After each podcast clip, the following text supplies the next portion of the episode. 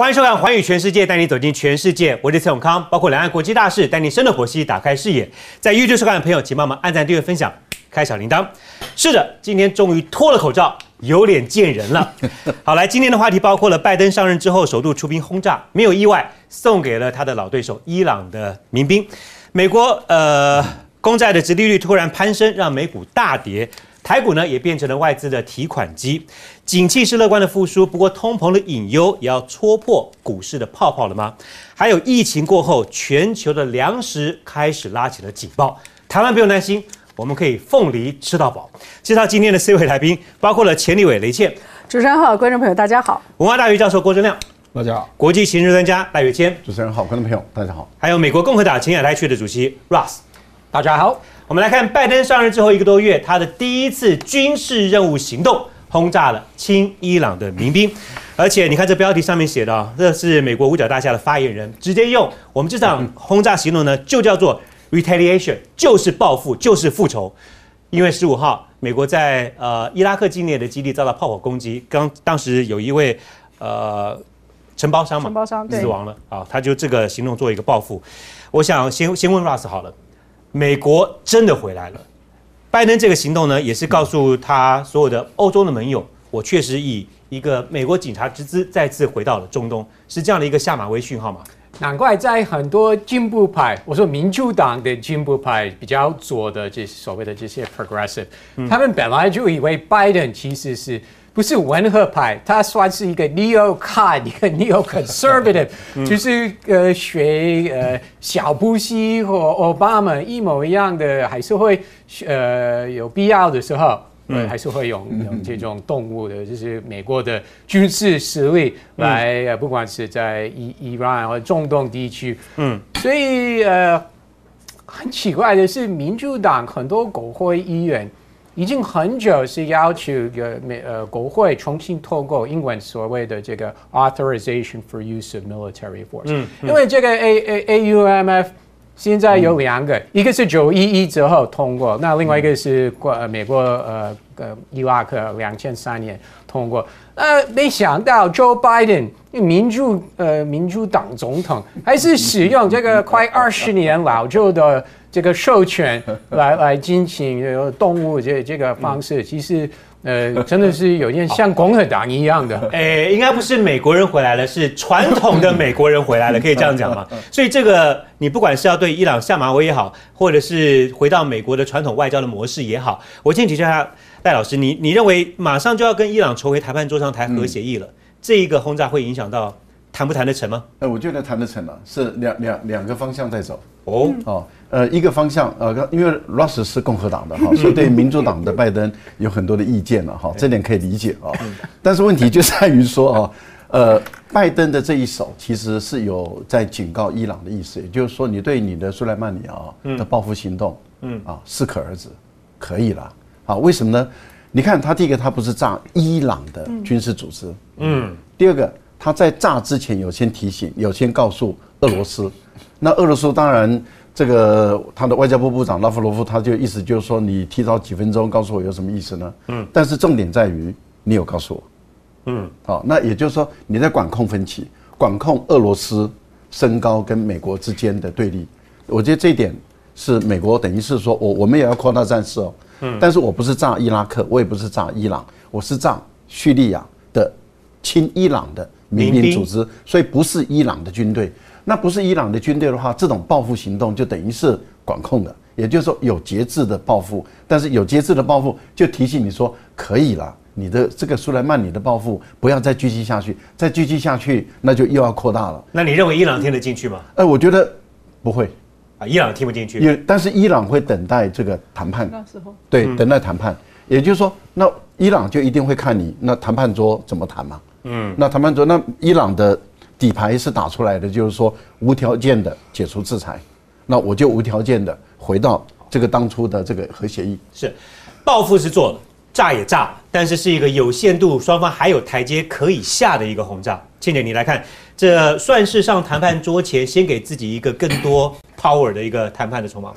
呃，我觉得他这一次有几个很大的重点，刚刚赖老师讲了一部分啊。他第一个重点是说他是 limited and proportionate，就是跟原来他们受攻击的是等比例的，而且是非常精准的、非常有限度的。第二个呢，他也说他在事前有知会他的盟友，包括以色列，所以这跟完全的美国单边主义说啊，我要去做暗杀 Soleimani，我就做了这样的情况呢，还是有很大的不同。那这件事情做下来有一个好处就是。拜登说：“America is back to lead again。”就是说，你要回来去做一个领导者的话，必须要让大家能够理解你的底线，并且理解你行事的风格以外，他也要送两个讯息。那这一次他事实上就是送了两个讯息。送的时候，在内部他们是认为不会有升高的危险，因为它是非常有限的。刚刚讲是 limited and proportionate。他送了两个讯息，就是说，不要因为我不是川普，我就不敢使用武器、武力。好，虽然现在伊朗那边很多人就认为说他上台一定会有一个完全改弦易辙的方式，但是美国的坚持的底线呢，我还是会使用。第二个，他还是送了讯息说，不是因为我很希望能够回到伊朗核协定，我就因此呢不去做对于攻击了美国人或美军相关的回应。嗯，因为不要忘记了说，这次事实上是有两个攻击，一个是他的承包商死亡，另外一个的攻击的对。据点啊，虽然不能确定是谁攻击的，但毕竟是美国的大使馆附近，所以他可以用说是美国受到攻击这件事情呢，做相当的回应来表达。我虽然很想回核协定，但是我不会因此就完全把自己的手脚绑起来。嗯，虽然说这是一个两位来宾都认为是有限度的一个攻击了哈，那美国也相对是对等式的一个回做一个呃报复的手段，但如果你是放在伊朗的角度来看的话，当时。这个呃，美国的基地附近被攻击，死了一位承包商。这一次美国的攻击呢，死了十七位亲伊朗民兵的战士，所以人命还是数量是不一样的。不过我们来看拜登的企图跟动机，除了大家关注到的这一个回到跟伊朗的谈判说之外了，最近他的动作还不只是对伊朗的亲民兵开火，也在这个时间点就这么巧。大家记得我们讨论过好多次了，这个是华邮时报的华华华邮的记者，当时呢被暗杀还被肢解，然后到幕后谁去教唆的？CIA 就在这时间点就这么巧刚刚好公布了，证实就是沙地的王储他的 MBS 啊下令去执行这样的一个任务的，所以郭宇你来看，对伊朗开火也给沙地这个王储难堪呐，嗯，你怎么看拜登在中东的企图或者是布局？我就只有公布而已啊，而且只有四页啊。那可是你还是挑这个时间公布了，而且是连在一块儿。还说还有后续动作。对，比如说你刚刚讲那个雪雪位是被轰炸，嗯，那因为你先打我嘛，那我总要回应嘛。可是接下来大家还是会观察比较进一步的啦，比如说哈，美国要跟伊朗要谈判嘛，嗯。可是坦白说了，你要回到原来的伊朗核协议，要取消制裁，那就牵涉到那个核设施的监视的问题嘛。嗯，这个部分是很难谈的啦，因为以色列非常害怕嘛，所以以色列他始终认为你回到伊朗核协议，你就没有办法监督伊朗。嗯，那伊朗还是会私下做啊，跟北韩一样啊。所以我是说，他如果要提出一个让以色列可以放心的最终方案啊。我认为那个也是困难重重。我为什么要提这个来类比沙特阿拉伯？因为逻辑是一样的。因为民主党就标榜自由、民主、人权嘛，而且他说我决定不再双标，所以你常常说，哎，沙特阿拉伯是中东最违反人权的国家，那我要处理啊啊。嗯。那他首先就是公布这个哈修吉的这个暗杀案嘛，对不对？但是一天一天之内。呃，拜拜登政府就很快说，呃，虽然我们我们呃出这份报告，我们公开这这份报告，但是呃，对 MBS 我们不会有特别的制裁性，就是这样啊，对。这是什么？对吗？这是什么？什什么道理？不是说他们做法手段？不是说他们不会有双重标准吗？这明明是双重标准。怎么怎么突然跟我站在同一个立场？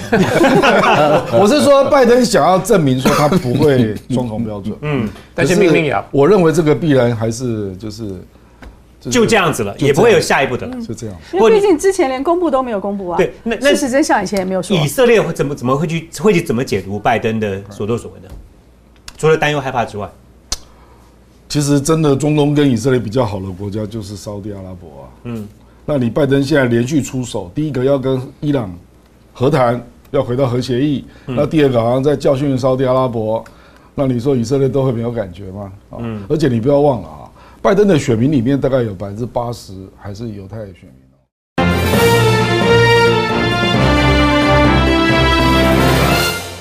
Ross 的意思是说，你美国你已经正式由官方的报告公布了，是这个要有所作为沙地阿拉伯的王储这个违反了人权，因为他批准了这个行动。嗯，然后对于一个华盛顿邮报的记者，在这个土耳其的大使馆，然后被这样肢解，好被这样毁尸灭迹，美国为什么没有对沙地阿拉伯的王储，嗯，那么提出制裁？这个。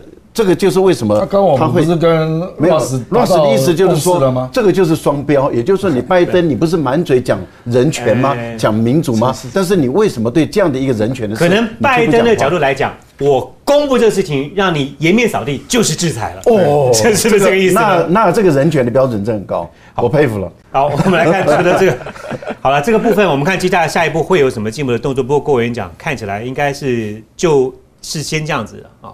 那我们除了在中东之外啊，拜登一个拜登有一招了，就是对那个川普已经批准了那个沙特阿拉伯的武器，嗯，他要核实嘛，要批准嘛，嗯，那目前是耗着嘛，嗯，那他可能会拖时间了，用这个来当筹码。沙特阿拉伯也放出信息，俄国也放出信息说，他愿意把这个苏三呃苏苏三十五五。十五，没有苏五十五最新的，你说俄国的，俄国的，他愿意卖给沙特阿拉伯，那就是互相玩的嘛，对啊，就是这样啊。互互相玩当中啊，我们再把这个场景从中东拉到台海之间，因为拜登都动作不光是在中东开始展开了他上任之后的第一次的军事行动，在台海之间也没有闲着。二月初，呃，也不过就这几天的时间呢，到现在已经有两艘美国的呃驱逐舰穿越了台海，当然是号称它是自由航行啊。不过相对应的，也是因为解放军日前在东沙岛，包括的战机、战斗机、轰炸机跟巡逻机都有进行一个海空的联合操演。那美国第七舰队对于解放军的作为做了一个相呼应的一个回应。不过因为这个时间点，我每次谈国际之间的事情的时候，都跟很多重要的事件会联想在一块儿，也就会有更多的联想空间了。因为马上三月份就是中共的两会了，所以倩倩你来看这个时间点，美美国呃两艘频繁的出没在台海，你觉得跟两？会连在一块儿，加上中东的动物，你怎么看这整个整个事情？我觉得今天如果你是站在拜登的位置上的话，美国就是有名的七海海军，它是在全世界的七大洋可以作战，都有军力投射的，所以它可以选择在哪一个场域去做它的军力投射。嗯，那你刚才讲的两架都是 Aegis 啊，都是神盾呃级的驱逐舰。嗯，那它的时间点呢，固然跟两会有点接近，可是它更直接相关的应该是二月一号的海警法。就是中国大陆通过的海警法，在二月一号试用以后，二月十六号中共就有海警船，因为它的海警法让他们可以使用武力，所以有海警船船进入了钓鱼台海域。那么十七号，日本就反击说，那日本的海上保安厅也可以动武。那大家要记得，在美日安保协协定里面，在二零零二零三左右呢，就已经有了西南周边岛屿有事计划。嗯，也就是说，往南的这些先列诸岛，就是琉球前面的先列诸岛，或者是钓鱼台这一带，如果发生事件的话，是纳入了美日安保的范围之内。嗯，所以说，我认为这这两艘驱逐舰的。关联恐怕还是跟钓鱼台的关系比较大，嗯，所以你这张图我觉得很重要啊。你现在看到的两张图，第一个是我们那个西南海域，它是在 A D I Z 的呃周边，那么它跟后来一直在讲的说用东沙的附近，然后去做黄岩岛的这些攻击攻守都有相关，是南海，嗯，那现在讲的呢，如果是经过台湾海峡往北走的话，就是东海，所以台湾都有非常关键的位置，还有东沙。呃，那个本来就是我们领海嘛。好，台湾有非常关键的位置，就是说在钓鱼台中间呢，台湾是具有极为关键的位置以外，太平岛也具有极为关键的位置。嗯，所以日本呃跟美国如果要在这个区域里面去做它所谓的自由航行，那么它对于台湾有没有做基本的知会？那么，这是马英九先生他在春节的时候就是提醒蔡英文的。蔡英文总统说：“你一直说美国在自由航行是保护区域和平稳定，但是去年的七八月，蓬佩奥就不认太平太平岛为岛，说它是个礁，甚至呢在我们附近的时候，通通没有知会我们。嗯，那本国已经是在无论是在领海或是毗邻区，都只要求你知会，你的军舰就可以无害通过。可是你有没有知会我们，就代表了一个美国的态度。像这些地方，我觉得台湾还是有一个非常非常关键的位置。我们也不要轻看了西太平洋，如果起了战端，它会是在东海或南海的事实。知道的邱泰三讲的，台湾对于大陆从来没有恶意过，希望能够春暖花开。紧接着国台办呢？国台办是有讲一句话了，他讲说春暖花开还必须要有这个九二共识才会有东风雨露嘛。但是时间点上接在一块的，就是邱泰山讲了没有恶意之后，大陆国台办也同时宣布，那台湾的凤梨就不用来了啊。我想请教郭伟，你怎么看？这个挑凤梨是挑的精准吗？相当精准，相当精准。怎么说？我先请教郭老委员之前，再给大家看一个台湾水果这么多，对不对？为什么挑凤梨？大家看这个图啊。红色是外销到中国大陆，那其他蓝色的部分呢是卖给其他国家。凤梨是这个，所以所有不水果，你看，呃，碰柑、鲜橙、葡萄柚、香蕉、番石榴、莲雾、芒果，还有释迦什么凤梨，卖到中国大陆是最大一块。所以郭委员，呃，解释有没有恶意或者是故意？你怎么看？我经贸这个当然会比较有感啊，虽然总金额不大，可是相关就业人口还是蛮多的啊。嗯。那因为我们违规的事件都是去年十月十九号之前，所以他如果要抱怨，早就可以抱怨了。嗯，那十月十九到现在，我们出口大陆的凤梨还有五千两百吨，基本上都是合格的。那为什么现在做呢？为什么呢？那显然是政治理由嘛。嗯，政治理由当然就很很复杂了啦。嗯，当然也包括他对邱泰山上台的一种一种表示了啊。那当然还有更深的了，比如说你刚刚讲说选这个经贸上，它分量水果是最高的嘛。嗯，那当然也不止了，因为最大的两个出口县市就是屏东跟台南啊，谁的故乡？那屏东就是蔡英文跟苏贞昌嘛，台南就是陈水扁嘛。那这两个县市是长期民进党执政，哦，但这也是事实。嗯，那也不排除他想要试探说你会怎么回应啊？那我我说这个有很多元的意义了啊，还有比如说。因为他刚跟澳洲在开打贸易战嘛，那就看你的回应如何啊。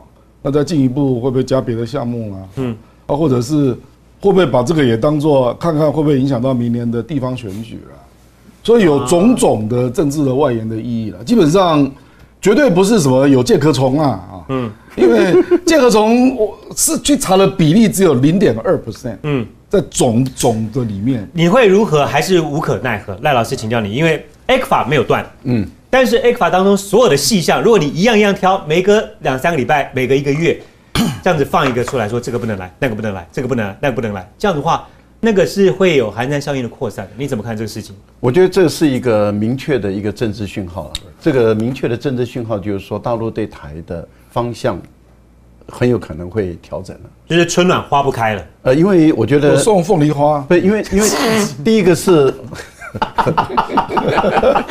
爆梨花。讲不下，不是因为这个正亮讲的这个这个这个我我回归重点，回归重点，这是很奇怪的哦。来，我们回来一下是这样子哦，因为这是一个新的国安团队，对，就蔡英文讲的啊，是一个新的国安团队，而且他很得意啊，而且是在过了春节以后的马上就公布了，嗯。啊，然后就调了，调了以后，邱泰山他以为他讲的很好，可是我觉得邱泰山的话中都藏刀。而他把大陆低估了，大陆的判断政治敏感度不会低于台湾，事实上还可能更精准的能够判断出来。邱泰山的讲话里面这个话里藏刀啊，太毒了。嗯，啊，第一个呢，他谈到说，过去民进党对大陆的永远一直都是没有恶意过，他没有恶意过。嗯，那个口罩不能卖大陆，然后那个对大那个小民不能回家，哦，然后大陆来的就先断。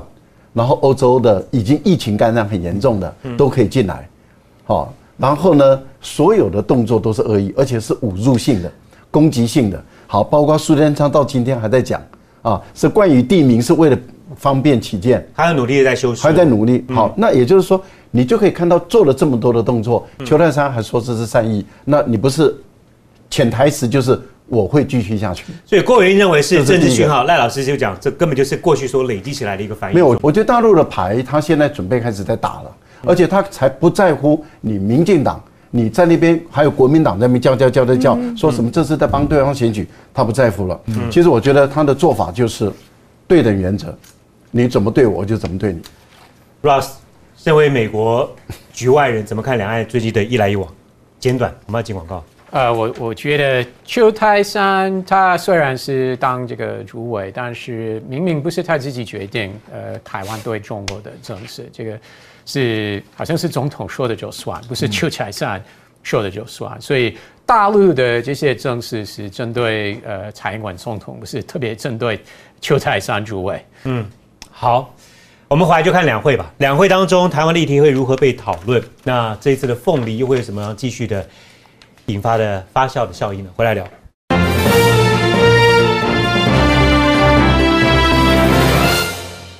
马上要三月了，在对岸的大陆呢，一个重点就是两会，三号呃四号五号要登场。在北京现在是如临大敌啊，据说有动员了数十万的军警，车辆的安检要通过三十七个关卡。那当中讨论的焦点包括了像中共七月份的百年党庆了，中美之间的竞争呢，还有明年的北京这个冬冬奥。那我们刚刚上段讨论到台湾。希望能够疫情过后恢复两岸之间的交流。像这样的台湾议题，郭伟，你的观察，如果在两会当中被提起来又讨论的话，会是讨论什么样的面向为主呢？不，因为你刚好二月二十五号宣布这个这个凤梨暂停进口嘛，嗯，这种议题讨论都不是好事啊。你说在两会之前被提出来，在两会上演的时候，也可能会有部分的代表提这个发言啊，嗯，那这个绝对不是好事啊，不是好事，所以最好不要讨论到台湾啊。好，台湾不被讨论就是一件好事。对，其实如果去看一下大陆很多社社群平台的话，很多网友的反应，我我也去看了一下，他们说国台办终于做了一件事儿，嗯，这 样这个是对岸的呃社群上面的一些说法。我们再回到刚才聊到邱泰三讲说希望春暖花开，然后国台办的马晓光讲了要春暖花开的话，九二共识就是东风雨露，用词上面来讲的话都是比较和缓的了。所以倩姐，你你怎么看？因为包括了我们刚刚也也有也有秀出来一段，就是呃，在二月二十五号，其实习近平在总结 脱贫这件事上面，也有特别感谢到所有台商，呃，台商，呃，甚至他还是用台湾同胞这样的字说，对于这个事情的支持。你怎么看这一个？虽然说凤梨不能去，但是官员们讲话还算缓和的。对，而且我想大家仔细看的话，就是二月二十号左右，大概有一个急转弯啊。呃，我看到很多人都在看，有还有很多在说武统啊，还有美国的智库，很多人都还是认为在一两年之内，中国大陆会武统台湾。但是二月二十号前后呢，有一件非常重要的事情，就是呃，就是。中国台研会的会长汪毅夫，他跟习近平有一个非常重要的见面。那这个见面事后呢，也在媒体披露。那这种见面，这种很小规模的见面披露，都是有风向意义的啊。那所以我就念一下，他这披露大概有五个大点。他第一个大点就是说，在川普的时代，一直就希望两岸有更多的紧张，你都你都没有动手。那现在拜登上台了，这个此时似乎是还是可以等一下。嗯，第二个呢，就是习武点它本身的核心是和平统一跟融合发展。嗯，然后第三是市井跟和平是可以并进的，软硬可以两手，但是软硬两手不代表就是武统。这件事情很重要。有些时候大家觉得他硬了，就会觉得好像就是武统的前兆。他讲的是市井跟和平的路线呢，还是可以共同的。可是这不代表了就是武统的前兆。第四点，我觉得非常有趣啊，跟我们的人事的那个观察也有关系。他说，外交的部门的人时常对外有一种战狼策略，就是很强硬。可是台湾人民是同胞，不需要用战狼策略。那我们最近几次国台办的头都是外交部。系统来的，除了王毅之后的刘杰一啊，他们其实对台湾的话有的时候讲的也很硬，可是他们特别有去定义了跟台湾的关系不是一个外交关系，不是一个战狼关系。最后呢，他特别讲说，两岸的经贸在去年还是大幅的提升，所以呢，它还是有经济融合的可能性，不具有武统的条件。那这五个事情讲完以后，那个报道还特别讲呢。之后，习近平先生就邀请了包括他的长期的治疗幕幕僚王沪宁跟现在的中宣部的部长呢去定调。所以你可以看到，本来在无论是呃社群媒体，或者是像《环球时报》这些，都有很大规模的武统的声音，然后大量的去攻击认为过去的涉台部门他们的路线错误、他们的政策错误等等等等呢，其实在二月二十几号以后他就改了。那么你刚刚讲的这个凤梨事件是在那个之后，对，所以我特别就念了那个第三点，就是市井跟和平路线是不违背的。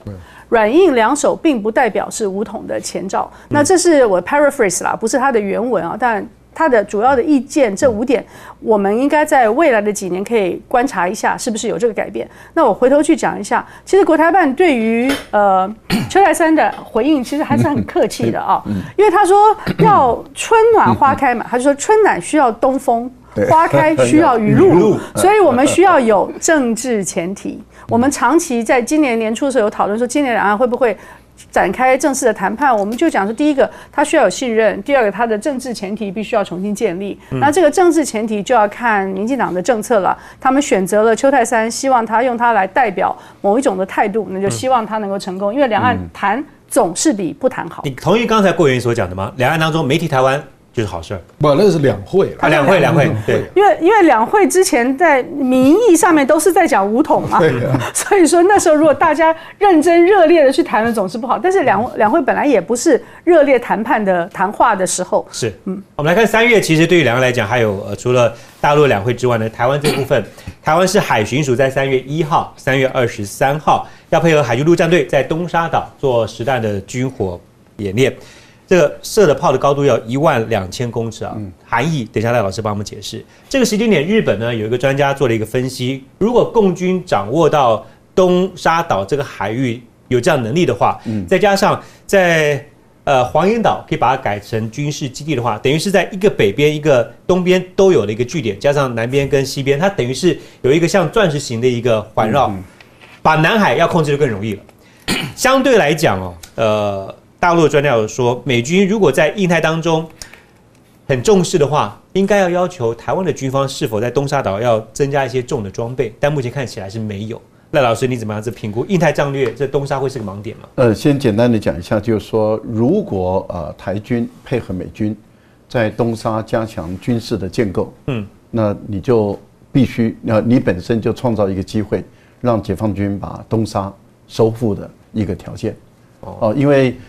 东沙如果说是手是在台湾的手中，嗯，然后台湾还是用警察的力量来守东沙的话，嗯，基本上它就对于各造都没有构成威胁，构造都没有构成威胁，所以它的军事价值就很低了，因为你的军事价值越高，你的威胁才会越大，嗯，哦，因为对你的敌对方来讲，它的威胁才会越大，那你的军事价值越低的话，它对你的敌对方它的威胁就越低。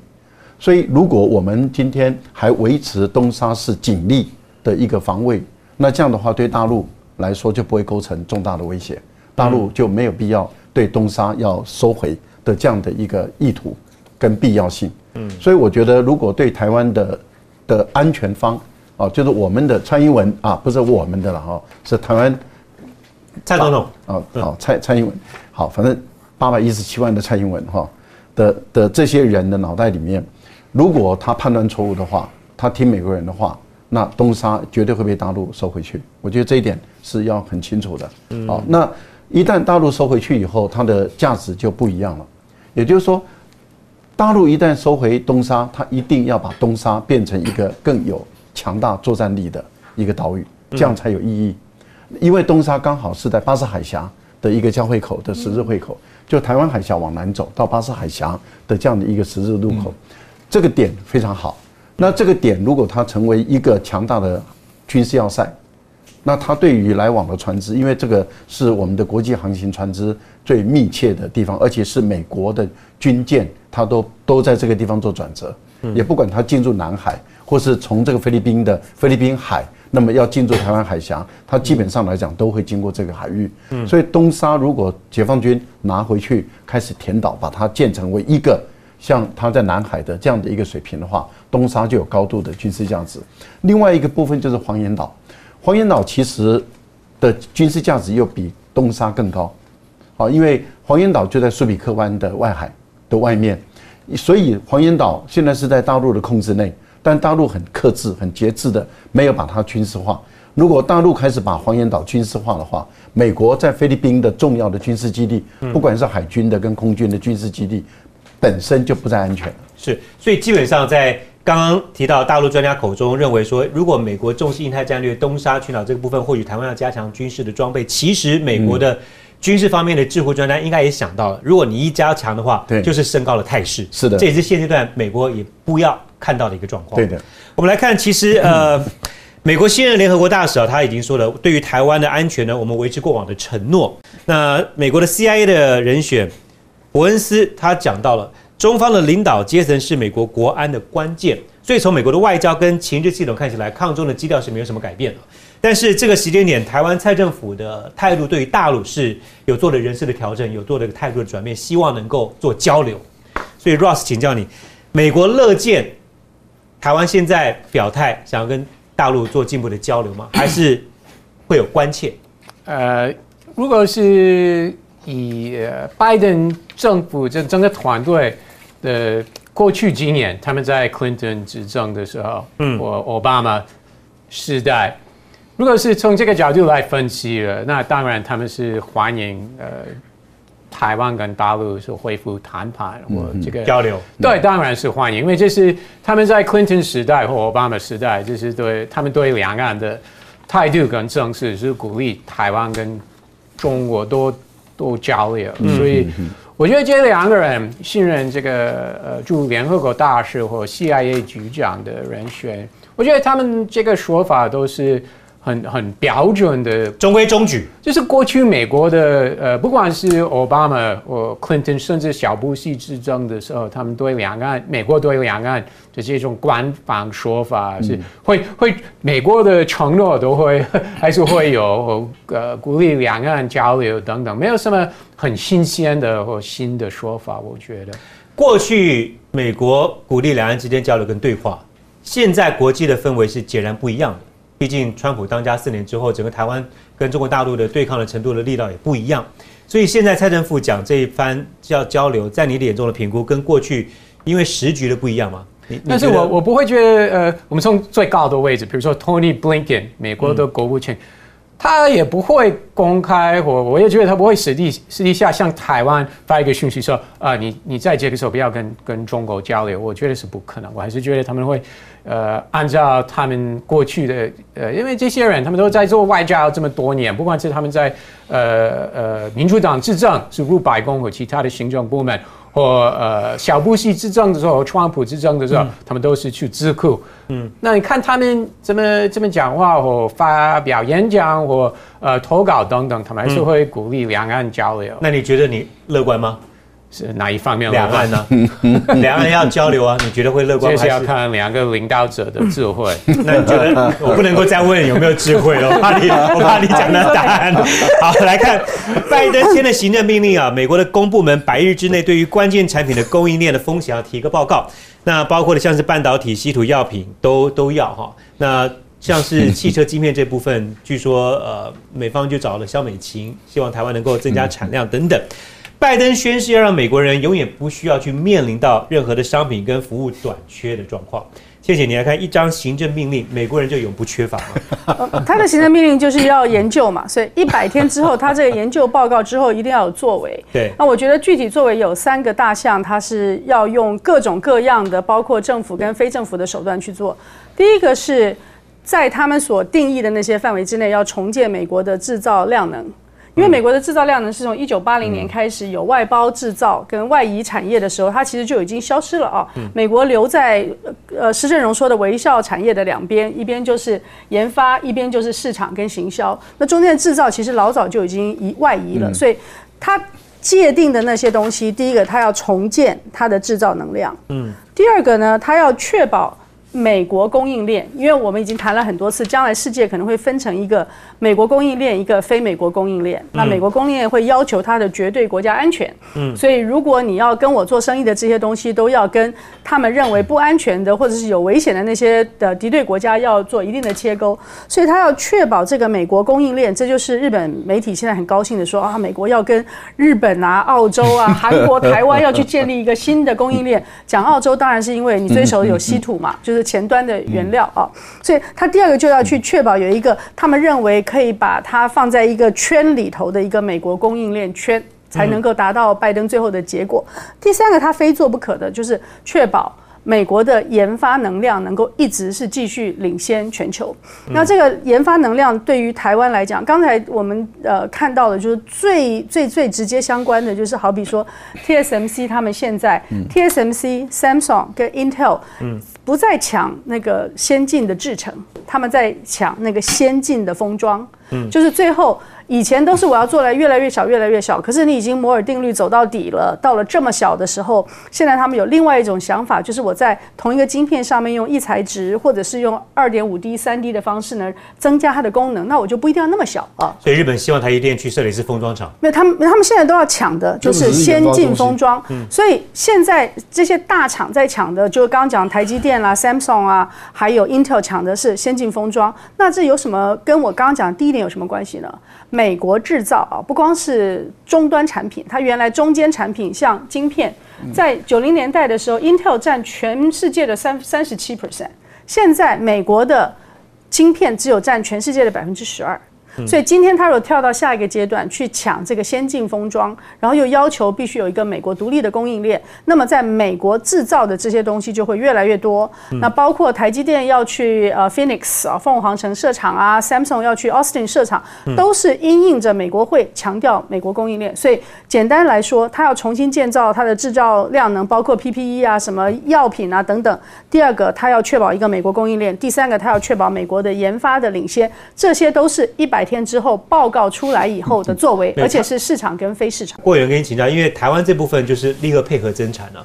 大陆方面也有相对的回应，就是大陆商务部表示，二零零二零二零年全球贸易虽然低迷，但中美之间的贸易还是有逆势上扬的。所以呢，他们也期盼接下来跟美国共同努力。美国始终在两岸之间有些矛盾的，不管是领域或者是产业当中，可以摸到一个它有利的位置。接下来也会继续下去。这个你也不要高估，拜登一百天后就有一个可以落实的计划。不会，因为经有个报告而已。经济的东西啊，不是不是写个报告就结束的啦。啊，比如说举例，比如说这是车用镜片短缺，这个供应链跟中国关系不大哎，是他低估他的需需求嘛，对不对？嗯。那全世界的汽车厂都过度保守，但没想到今年就。有有大大幅的需求出现，嗯，哦，所以他才急用嘛。他急用，你英特尔为什么不去做呢？然后推到我们这边来做，对不对？所以你说这个是什么供应链问题？坦白讲，就是他想要做更赚钱的嘛，啊，那因为这个供应链有认证的问题，他也来不及。那半导体设备的采购，他可能也来不及，嗯，所以他就碰到就卡住了，嗯。所以真的，因为我跟你讲，那个美国那个供应链会这样全球伸开哈，嗯，还是有根据国际比较优势的。设厂投资跟贸易的准则了，嗯，企业界一定是算的嘛，嗯，为什么美国的企业会外移？所以你现在要违反这个经济的逻辑啊，说我有一些我要定义为敏感产业，说我要建立我完整的供应链，那厂商为什么要听你的话？嗯，我听你的话，搞不好我少赚钱呢。嗯，所以你在这个情况下，你做得到吗？哦，比如说我举例啊，比如说今年第一季，你现在就看到美国华尔街跟跨国公司大量的去布局中国。那拜登到现在关税也还没减呢，科技抵制也还没减呢，所以有这两个就明显就有落差。我我补充很短，美国当初也在做稀土，而且有投资。对啊，都外投资很多。呃，没有，原来在美国美国自己本土也有，美国自己本土那也有投资。可是后来呢，当他开始在开始准备生产的时候，那因为中国大陆的稀土，那么供应链大的时候，成本一直往下降。售那个国际的售价一直往下降，所以美国的那个稀土厂它就倒闭了。嗯，倒闭了以后怎么办？因为它的东西太贵，所以中国大陆就把它买下来。对，买下来了以后，把那个土运回中国大陆，自己再去提炼继续卖。那我的意思很简单嘛，也就是说，你今天你美国很担心中国大陆有一天卡住你的稀土。嗯，但问题就在于你做出来的，如果你的成本单价就是高，嗯，而比国际的市场高，你卖给谁呢？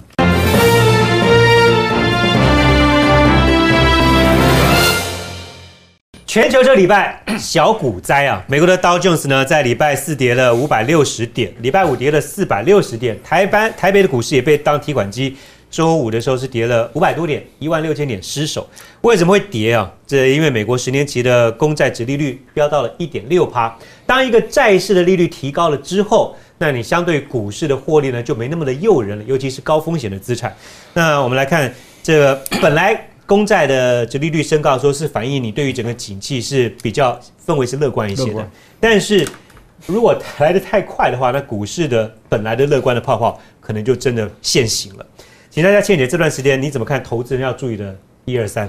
我觉得，嗯，二月的最后一个礼拜就是很短的一个猪羊变色，但是长期来看的话呢，它其实还是在一个大趋势里面，这个大趋势还是大水漫灌。就是说，你还是有很多很多的资金，但是市场上一直在期待一个 correction，已经很久了。因为你在股市走了一个十年的大多头，我们在有史以来从来没有见过十年的大多多头，更何况我们全部的所有的经济的理论都没有办法解释说，如果全世界突然都停下来的时候，它会是什么状况？所以只有一个说啊，我期待复苏啊，期待刺激啊等等的，慢慢的一直不断在里面。所以这个十年的大多头一直在等一个讯号，要去做一。个修正跟调整，那上个礼拜刚刚好就是这个修正跟调整，因为十年的 T bill 的值利率呢，突然间高于了 S M P five hundred，大于了 F S M P five hundred 它的利息的股利的值利率，好，那就是你刚刚讲那个现象，但是。当我们的值利率增加的时候，很多人就进入去买，价格会下降。那价格下降，有人觉得这边没什么获利可图，钱就会会离开。所以你会发现，它是一个很短期的修正，并且在呃 Fed 来说，他们预期在二零二三年之前都不会达到他们认为的这个通膨的稳定的这个平均的二 percent 的情况。所以这个下一进去以后，礼拜五翻转了。好，那那科技股原来。跌了三趴的、两趴的、一趴，而且那个是通通跌啊！Facebook、Amazon、Apple、Alphabet 全部都跌，然后连 Nasdaq 跌，S&P 500里面的科技的部部分也跌的情况之下，礼拜五全部反转。哎，倩姐，我想问一下，因为 Fed 讲通膨两趴，三年才能达标。嗯，我我去年底做法人金控的时候，会跟你聊到，大家讲第三季之前不用担忧。对。非得直接讲，三年之内不用担忧。他前前段日子，前段日子有讲过说，去明年年底之前，它不会改变将近零利率的这个利率环境。那这次因为一下讲了 一一帕多嘛，所以它显然不能再讲明年年底，因为忽然间发生了这件事情，所以就拉长了一年。但我要讲的是说，虽然你有最后这个礼拜的短小反转，但是整个二月呢，到增加了百分之四。嗯，Nasdaq 增加了百分之一点八，连 S M P five hundred。在去年三月到现在已经涨了七十趴的那个，也增加了百分之三点五。意思是说，就算你有短期的市场换手，大家东看西看，你去哪里呢？你去金银铜吗？你去 oil and gas 吗？还是你要去比特币呢？你在其他的这些地方？当债是一个本来最大的一个资产部门，你你做一些配置的时候，当它挪出来的钱看完看去以后，它还是回到了股市，因为整个二月这三个大的指数还是涨的。刚才讲的那些公司也都还是涨的。倩姐刚刚这样分析之后，短期换手，而且大水漫灌的整个大环境之下，这是个小波澜。我补充一下，倩姐。对。因为我们讲那个殖利率超过一点五，那个是十年期的美债，是，所以是长期资金，有一些就觉得说，那我就在这边就好了嘛。嗯。可是问题是你三到三月会有季报，那到时候那个企业获利可能又会超乎你的预期。我说个别股了啊。是。那到时候钱又会回到股市。嗯。所以我的意思就是说。你还是要看个别的公司啦，有一些科技股是涨太多。我我讲的还是 sector，就是说科技作为一个大的 sector 啊，嗯，因为大家知道买科技股的人是买未来嘛，所以你现在的价钱通常把未来的成长我们叫做 priced in，你就把它已经计算进来了。嗯，那你未来的成长会跟你。把同样的钱存起来来做比较，所以你会拿它来做一个折折价，来算你今天该值多少钱。两位这样一讲之后，手上有特斯拉的也不用担心了特斯拉虽然跌了二十七八，现在搞不好还是入场时机点。特斯拉要单手转换。特斯拉它有一个很特别的情况，我觉得特斯拉是在转方向，因为特斯拉它原来的方向跟它这次说它某些地方停产停 Model Three，还有跟 Fisker 来做啊，它的新的方向是去做三万以下。嗯，那这绝对就是。比较能够进入大众市场的一个价格带，所以它虽然短期上来说，它本来做一个有钱人的好玩具的这一个区间，看起来受到一些影响，但是它如果真正能够转到三万以下的话，它会成为一个 mass market，它会真正成为一个重要的选择。还有利基点，还有联总会改了一个口非常关键，对，他不是说通膨不能超过两趴吗？他本来是说上限。嗯，那现在说平均值，还还有另外一个问题是，这差很多。我我觉得到现在，拜登团队对美元的说法是是非常不清楚。他们他们是到底要一个 strong dollar。或者一个 weak dollar，我我觉得他们 strong 跟 weak dollar，我觉得还是市场决定的。比较重要的是，叶伦来说，经济的复苏还有时间。拉斯因为讲的是相对于川普了，他对于美元太强这点他强调，身为一个总统，他不断的强调，所以那是非常明显嘛。那川拜登相对是没有的。不过两位都基于整个市场的资金面去解读这一波的现象。还是对于钱会回到股市是有信心的。我我还有两个其他另外两个观察，第一个就是说，如果真的每一个人有一千四百块钱的那个新的 stimulus paycheck 的话，那么你原先的那些散户的交易呢，还是会存在。就像我们前面谈 GameStop 那个时候的散户交易，它会是一个变数，但它不会那么大。第二个变数还是经济复苏，就是我刚刚试图要讲，耶伦他会认为说我的经济复苏还有一段时间。那这个经济复苏跟刺激方案呢，其实都已经 priced in 了，就在前面一直涨一直涨的时候，它都已经反映在你的价格里头了。所以只要有风吹草动，我要我要讲的是提醒，只要有风吹草动，它还是有短期的波动，还是会有价格的调整。叶伦，我就顺着话话讲下来好了，因为耶伦的确也提出一些警告了，市场的资金过热，而且比特比特币过热也对于投资人有时我有威胁的。全球最大的对冲基金桥水投资也说，美股前一千大的企业有五趴这些公司的股价会有泡沫的危机，所以包括了市场跟官方都有对不同的资产不同的 sector。纳斯达克一天三天我就差不多差不多点光了。是啊，他们对于不同的资产有提出警告这件事情，戴老师你怎么解读？市场跟官方同时都警告过热，不是？但是我觉得他们有警告，可是问题就在于说他们有没有行动。那行动的问题就是你还是要看集团体的这个财长他们的态度了。嗯，目前来讲没有任何讯号出来说这个集团体的财长他们打算要退了，啊，也就是说要降温没有。那都没有要降温，换言之，也就是说，他们还是评估这个疫情的情形下的时候，还是需要维持这个零利率或是低利率，而且还是要维持这个政府的负债还是要再高一点。也就是说，你政府的这个投资还是要再多一点。当然，大家不希望说你这个最后的投资都跑去股市、跑去房市嘛。大家都希望说能够流流入服务业或者生产制造业。嗯，那这是期待的，但是问题就在于。集团体的这个财长，他们没有表达意见，没有释放出任何讯息，所以他们要降温。我觉得这点，只要财长没有要降温，那意思也就是政府没有打算把钱收回来。我还要补一点，就是说，只要美国的 Fed 没有停止，对，其他的国家也就退不了。是的，这就是大家去比赛的，这是一个。那还有一个部分里面，就是说，中国大陆在这一次的第一季的预估，哈，可能会超出一般人想象。就是说，全年的预估现在是大概是百分之八到九的 GDP 嘛，可是第一季可能会是十八趴，嗯，这是不得了的，因为去年第一季对，所以整个对，所以整个都起来的情形下，那目前来讲，我觉得散户是陷入焦虑了。刚刚雷线讲的很清楚了，就是说，因为已经十年的牛市。那么一直高的时候，大家都会有点焦虑，因为也就是惶恐不安，就是说还会高吗？然后就，然后另外一个部分里面，我觉得本来科技股啊，本来科技产业它本来就有一种特性，嗯，就是它的生命周期很短，是，然后提它的利润很大，所以它的股市它的股价本来就是波动很大。以现在的情况来讲，任何风吹草动，一下子你看台积电四百多块涨到六百多。然后涨到六百六、六百七，一下又跌到六百一。嗯，那这个当然就是因为大家恐惧嘛，就是焦虑感很大。这个实在是太妙了。你知道过往这个所有的官方都要求呼吁投资人呢，包括对法人、对金控都会讲说，你们不能够夸大，然后对于投资人都说要小心谨慎。现在反了，央行跟所有的这个所有的财长对做多吧，做多 OK 的，对资金够的，反倒是这些法人或者是主权财富基金啊会提出警告。要居高思维啊！散户也在想说，我之前赚太多了，会不会现在开始危险了？这个刚好思维是刚好对调，对调了，对的。这个澳洲主权财富基金，他们拥有的资产的操作是大约是一千三百五十亿美金。他提一个警告，股市在全球将出现大清扫的效应，就是有一些体质不良的，尤其是美国的科技股是比较脆弱的，可能会出现拐点的状况。郭源，你的看法？这合理啊，合理。我确实有一些是涨得太离奇嘛，嗯，比如说比特币前一阵子不是破六万，嗯，那现在又回到四万七左右，是。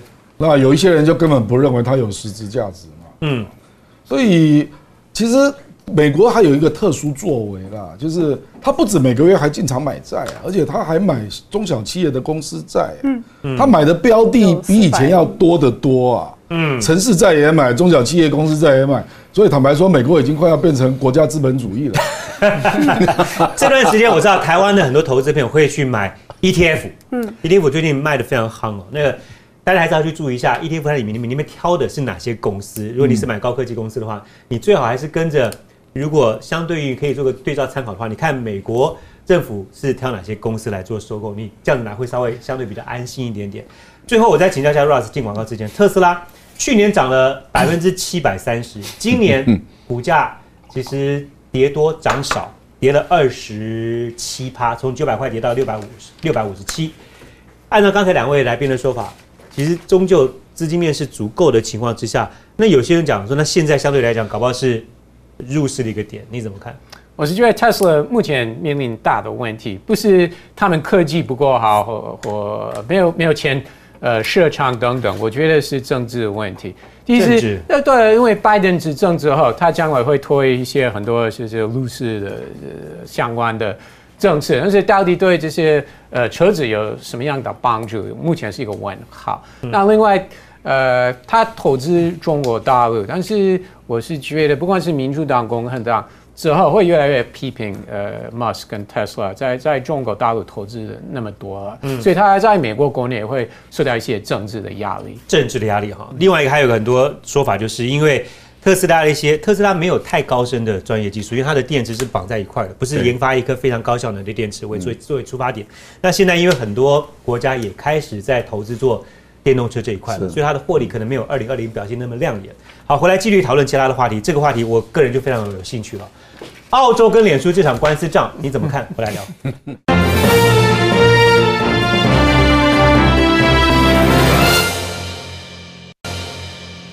很多人现在早上起床，打开手机就划一下，先开 Line 啊，再开脸书啊，看看朋友贴什么照片，留什么话，顺着呢就去划一下 Line Today 或者是脸书上面的新闻。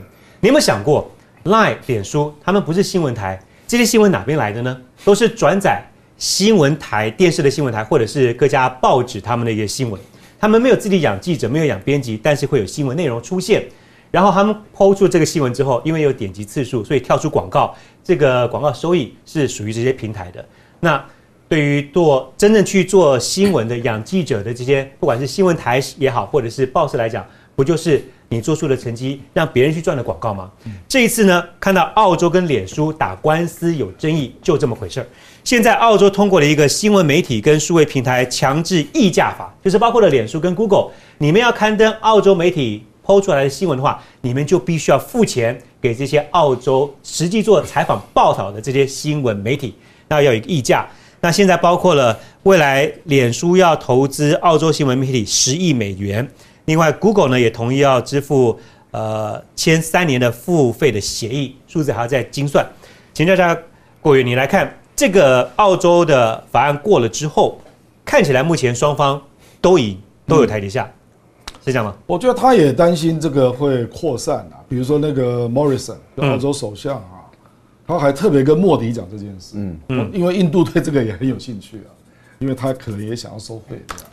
那你如果扩散开然后，再加上欧洲，嗯，因为这些平台几乎都是美国公司嘛，那事实上它已经造成两个结果了。第一个是你刚刚讲的那个广告费啊，事实上他们收不到，嗯，那第二个就是实际上它的营收在下降，然后新闻业本身已经快要找不到可以存活的商业模式，夕阳产业。哦，除非 除非你像那个纽约时报，它比较有钱嘛，嗯，它就做出一些你很难完全搬到。比如说脸书平台的一些报道啦，嗯，比如说你要点进去，它有各种深度的啊，对，包括影音啊，各种还有 podcast，全部都连贯在一起啊，嗯，除除非你能够做成这样啊，那不过那个陆克文也出来讲一个话，他说你如果这样搞，好像比如说这次是那个 News Group，就是梅梅梅朵跟跟脸书达成协议嘛啊，他说到时候是不是都是大媒体？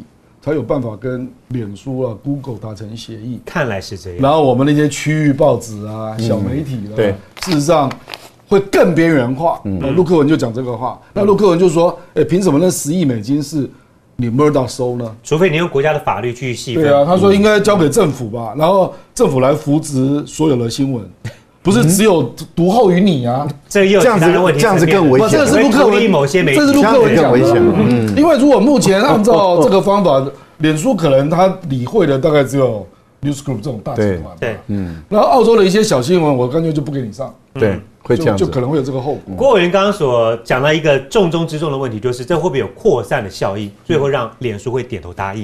因为你澳洲不解决的话，其他国家跟进，它麻烦更大。对，其实已经有了，包括了像加拿大、法国、印度跟英国都可能要跟进。因为看到什么呢？看到 Morrison 这一场跟脸书大战之后，Morrison 他的民调百分之六十一上升，创他最近两年来的新高点哦。所以看起来个人声望拉高，好像这个是站在政治正确的这一方。倩姐，请教你，这个因为你在美国 ABC 当过副总裁，这个媒体辛辛苦苦做了一些 content，然后被平台做转载，转载之后广告收入给社社群媒体，那当然做新闻的成本又高啊，那个又赚不到广告费，这个这样的官司出来合不合理？另外就是你认为对于包括最后像包括我们自己台湾呢，对整个媒体界会有什么样的一个启发跟影响？呃，我最早在做学者的时候做的是媒体政策啊，所以说这是我们从有卫星传播以来的第一个大问题，就是说国家的疆界在那些跨国的全球的媒体巨擘底下，国家的疆界到底还是在哪里？嗯嗯，那国家的力量在哪里？因为我们现在虽然说的是谁付费谁不付费，但是真正对打的两边是澳洲政府跟跨国的媒体巨人。那这个跨国的媒体巨人 Facebook，它的做法就是我把你澳洲全关掉。嗯嗯。然后 Google 说好，我现在先跟某些人开始付费。他从去年开始，他就做了一个 News Showcase，他就开始对一些的内容去付费。所以这两个做法呢，就代表了这个国家权力面对这些跨国的平台巨擘的时候是非常薄弱的。所以你刚才特别讲到，无论是加拿大啦，或者是法国啊、英国，这欧盟本来老早就非常担心这件事情，而意大那个印度是一个大量使用的国家，他也会关心这个叫。sovereignty issue 就是国家主权在这个国界上面到底还有没有存在？嗯，可是我们回头来看哦，它的最主要的是在一九九二到九五年开始呢，传统媒体要去进行数位转型，那时候是叫互动媒体的转型的时候。最早我在 ABC ABC，我们第一个实验是我们跟 AT&T 它做平台，嗯，我们跟 American Online 它做那个 server，就像现在的 Google 一样。那我们 ABC 新闻提供新闻内容，我们一起在 Orlando 做这个实验。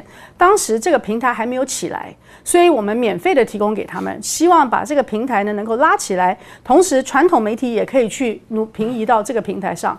可是你现在看，无论是在美国、在台湾，所有的传统媒体要去转到数位平台的。的努力都不能够算成功，尤其是转过去以后想要收费的努力，通通不成功。所以说，就是回到刚刚郭委员讲那个问题，你传统的媒体你有两个模式，一个是广告支持我，第二个是付费的人付费支持我。那现在我既然转到那个新平台，它本身从头就是免费的，所以我没有付费支持我的人。那广告呢，在澳洲的情况之下，你看到它绝大部分的澳洲的广告。被外国的两个媒体拿走，对对不对？他澳国的两个媒体拿走了百分之八十一，澳洲人剩下百分之十九，所以它就变成了一个国家跟跨国的平台巨擘的一个对抗。所以这中间有两三个非常重要的议题，第一个是传统的媒体将来的生存。要怎么样跟这个平台产生一种新的关系？所以他们现在用一个法律去强迫你去议价。那他计价其实不只是 Murdoch，他是，嗯，那澳洲的七七号、九号跟 News Corp 这三个媒体都跟他已经谈了，谈好。那第二个最大的议题还是说，我们传统上去管理媒体啊，国家通常跟媒体的关系里面有一个管制，它的管制说希望你是真实可信的。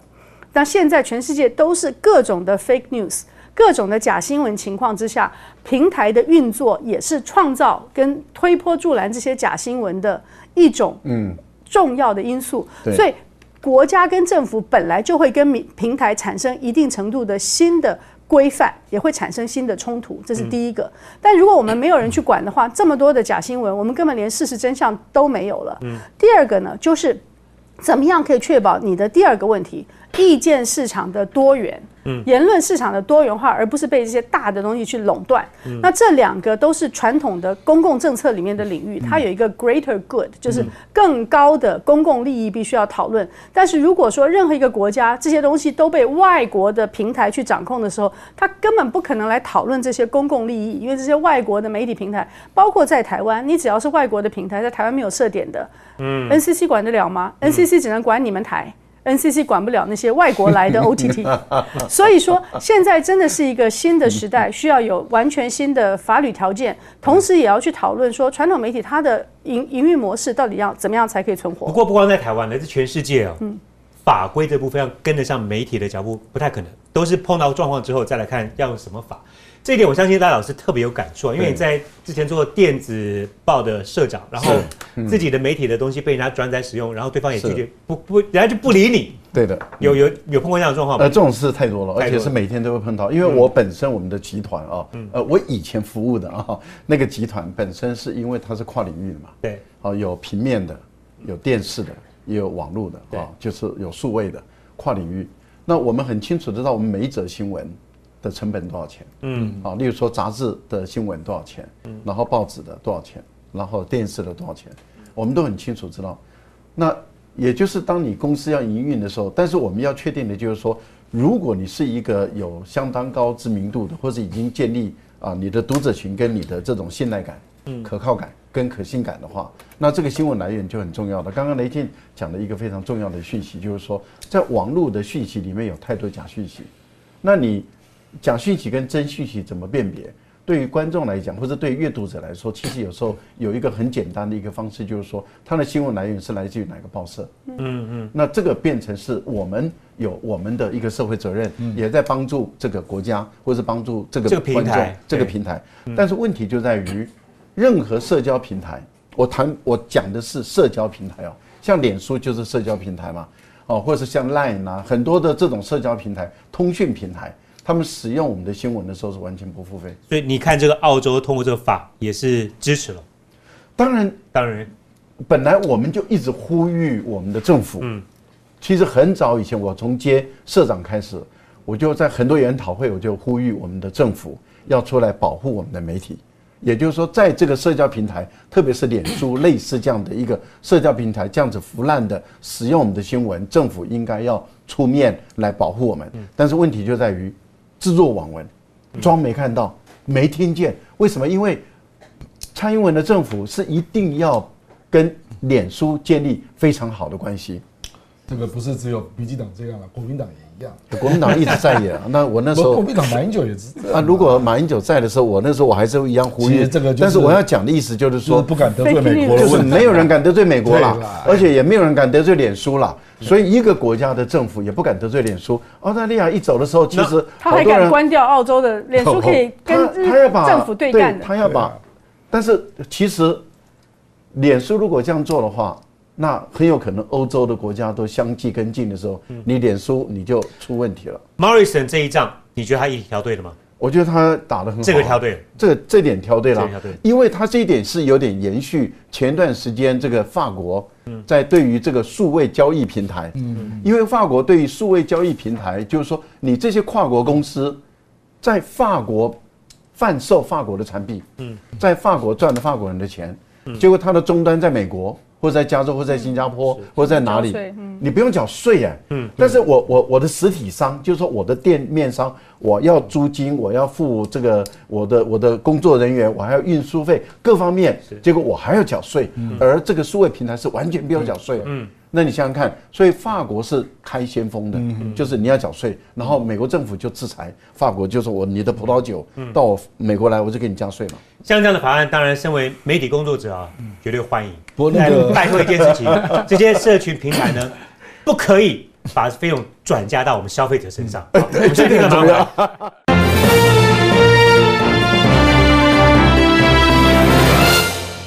到底日子什么时候恢复正常？WHO 说了。预估啊，新冠的疫情到了明年初应该就可以呃结束了大流行哈。那美国专家更乐观，四月在美国就可以群体免疫。恭喜 Ross，你可以回美国啊，更容易了。南韩说秋天疫情估计可以结束。英国啊，现在暑假的机票开始热卖，所以都在往好的地方迈进，这是没有错的。那台湾呢？台湾疫苗因为疫苗啊，就是比较慢一些，所以到时候到六七月，可能施打率会比较普遍，跟这些国家比较起来会低一些。我想请教国员，会不会到时候出现一个状况，各国旅游开始慢慢恢复的时候，我们就因为接种率稍微低，会被在泡泡拒于之外？各国旅游现在先是境内了，开始用疫苗护照嘛。那什么时候会提高到国际的正常交流？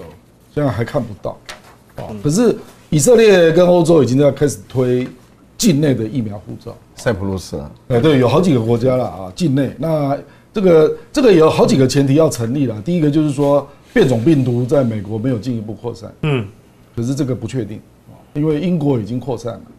那有很多非洲国家跟英国来往很密切，当然也跟美国很密切。嗯，因为美国的人口就有相当部分是非裔人口。啊，所以我的意思是说，其实疫情，拜登他事实上是他说第一轮打完是七月，嗯，哦，可是美国一定有相当比例是巨打的啦，这巨打的比例，我认为可能会会有三成以上。四月群体免疫，这太乐观了哈，绝无可能，绝无绝无可能。啊！事实上，拜拜登的估计是说，他上上任百百日啊，啊，要打，那大概可以打到一亿到一亿两千万左右嘛。嗯嗯，那美国人口是三点三亿多，对，就三分之一。所以所以你我你事实上越往前推了，就是说你要从六十趴到七十趴、八十趴，那个难度就越来越打到六成就很好了，嗯，就非常好，整个就控制住了。所以二零二。二年能不能够搭飞机出国？而且我听到一个很大的变数。我听到一个医师跟我讲说，最近为看起来比迹象比较好，是因为要逐逐渐要进入夏天啊。事实上，真正的考验是今年的秋冬。今年秋冬，对。其实，在疫情我们这段讨论特别要锁定一个话题，就是因为这段 我们看到疫情让运输变得比较困难，对。然后海运抢货柜，这个是出现的现象。然后海运的呃运费，好像我们上次新闻看增加了。两三倍了啊，然后并不到货柜，嗯，货柜变贵之后，你一些不是生产食物粮食的国家，它的进口食物的话，它的食物成本就会增加。我们给大家看一个图，这是世界粮食计划署，它公布这些包标出来的国家哈，尤其是在中美洲有八百万人现在处于可能要挨饿缺粮的状况，中非一路往南走这些国家都是非常严重。联合国发现全球的食品价格现在此时已经飙涨了三年来到了新高点。加上气候越来越极端，请教一下倩姐，因为疫情关闭之后，边境也关，运费增加，气候跟粮食是人类之下最大的危机了。对，其实因为你刚刚讲的几个因素呢，都是有排挤效应的。譬如说，在很多年来都没有散装货才没有增加那么多的情况之下呢，大家就先优先去装。价格涨得最多的铁砂，嗯，所以说其他价格涨得没有那么多的，它就抢不到。所以我们其实看到的是一个从全球的 oversupply 过剩，到全球的排挤的不足。嗯，啊，那这个这是一个全球化的现象，因此它需要全球化的解决。所以我还蛮感动，就是国际粮食 program 那个它是它通常就是一个人道救援的这个组织的这个报告，让我们提前去考虑到那些脆弱人口。嗯，对，它在本地的生产。受到了气候变迁的影响，或者是它原材料的影响，然后外面呢，它又抢不到资源的时候，他们产生的大量的饥荒的问题，嗯，它就是从大过剩到大缺乏，对，那这个大过剩到大缺乏又在一两年之内就这样的翻转，其实是我们没有预备的，嗯，那所以说现在我们可以用各种的方式去计算，然后说它它缺乏是多少，但我们确定可以看到的，譬如说你现在去看到玉米。跟小麦的价格，玉米飞涨了以后，它影响的除了我们食用玉米以外，你还有沙拉油、饲料，然后你就一系列的整个食物链通通影响。那玉米现在大概到六十五啊、六十二这样的价钱是非常非常昂贵的，所以我觉得我们马上就要进入一个要讨论人道的时候了。就是 COVID 前面是在紧急的处理灾难。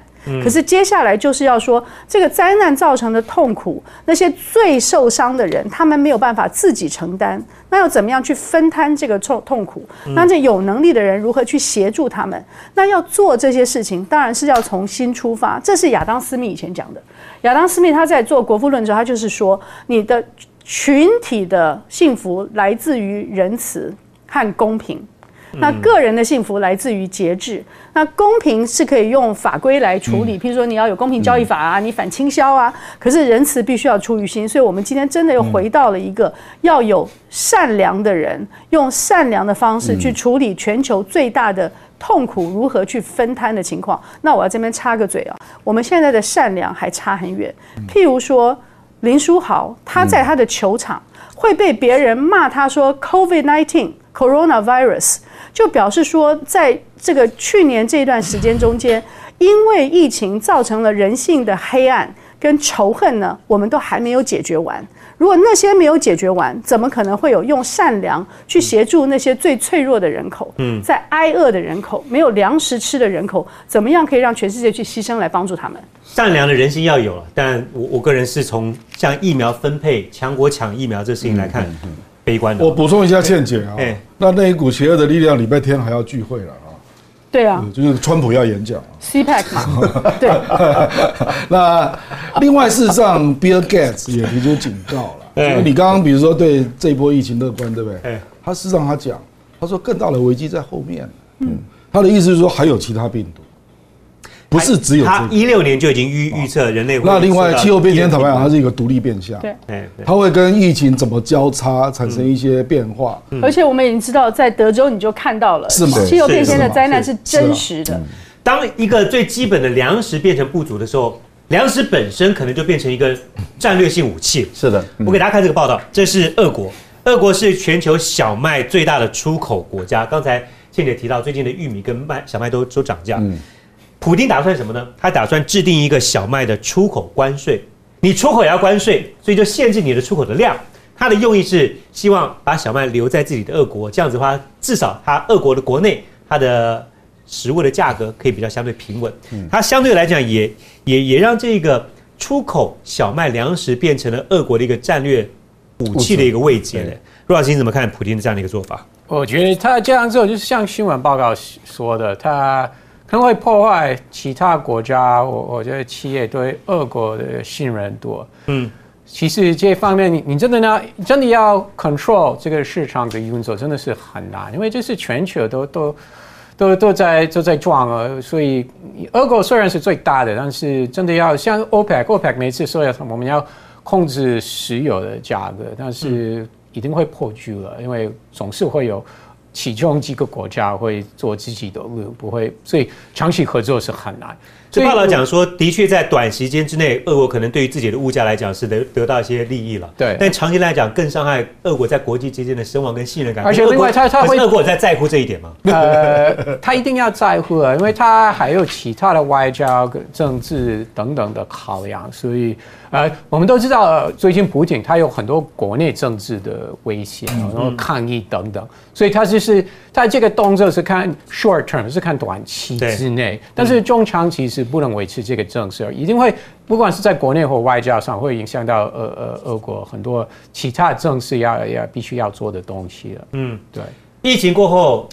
疫情中间，我们看到是分配疫苗。疫情过后，可能粮食，还有包括各个政府在前段时间的举债之后，对于他们自己本身陷入一个恶性循环的窘况，好，好像爬不出来的感觉。是，这是一个中南美洲，尤其是中美洲政府负债的比例占 GDP 的比重都偏高。当你 GDP 的负债已经是高了，你就更少举债的空间。嗯你更少举债的空间的话，你你就更没有什么补贴啦、货币宽松政策这些金融手段，所以。这个让很多中南美地区的国家就不断的这样循环下去。是，我想问一下大老师，因为中美洲美国的后院，也是中美竞合之间一个呃争取的地方。你怎么看疫情过后，因为中美洲自己政府的债台高筑，然后跟中美竞争的一个联动性？我觉得这个会涉及到这个中美洲又往左或者往右的一个倾向了哈。因为当它的经济发展不好的时候，中美洲基本上来讲就会往左的方向走。啊，我觉得他们是不断的在偏移，然后内部里面的动荡不安都会影响到美国本身对于中美洲啊，或者南美洲本身的一个态度。那现在的问题就在于美国本身有没有能力去援助，或是有没有能力去介入中美洲跟南美洲它的债务的问题。美国自己本身的债务已经高筑了，那怎么办？我觉得现在大国都在做博弈啊，因为我觉得刚刚雷欣讲的很对的地方就在于，因为联合国的粮农组织很早。从去年就一直在宣发布这个粮食短缺的这个非常严重的问题，一直在示警。对，那我们也看到了很多大国已经在做准备，像中国大陆就在这个方面做很积极的准备，也就是说，它不断的啊，例如说它的农田就保证绝对不能够再减少。那么第二个呢，就是它的生产技术一直在提高，他们也用了很多的人力，然后把那些原来在海水的这那个不能够种麦、这种麦或者种米的这个地方都改良成为可以种麦种米，所以你可以很明显的看到都在做预备。也就是说，你除了要养饱喂饱这十四亿人以外，那你最终你要能够去援助非洲、中美洲、南美洲到时候缺粮的这个国家。那美国本身是有这个能力，但是问题就在于美国到最后他能够拿出多少？俄国我觉得也在做准备。您刚刚讲的俄国，他现在在做他的。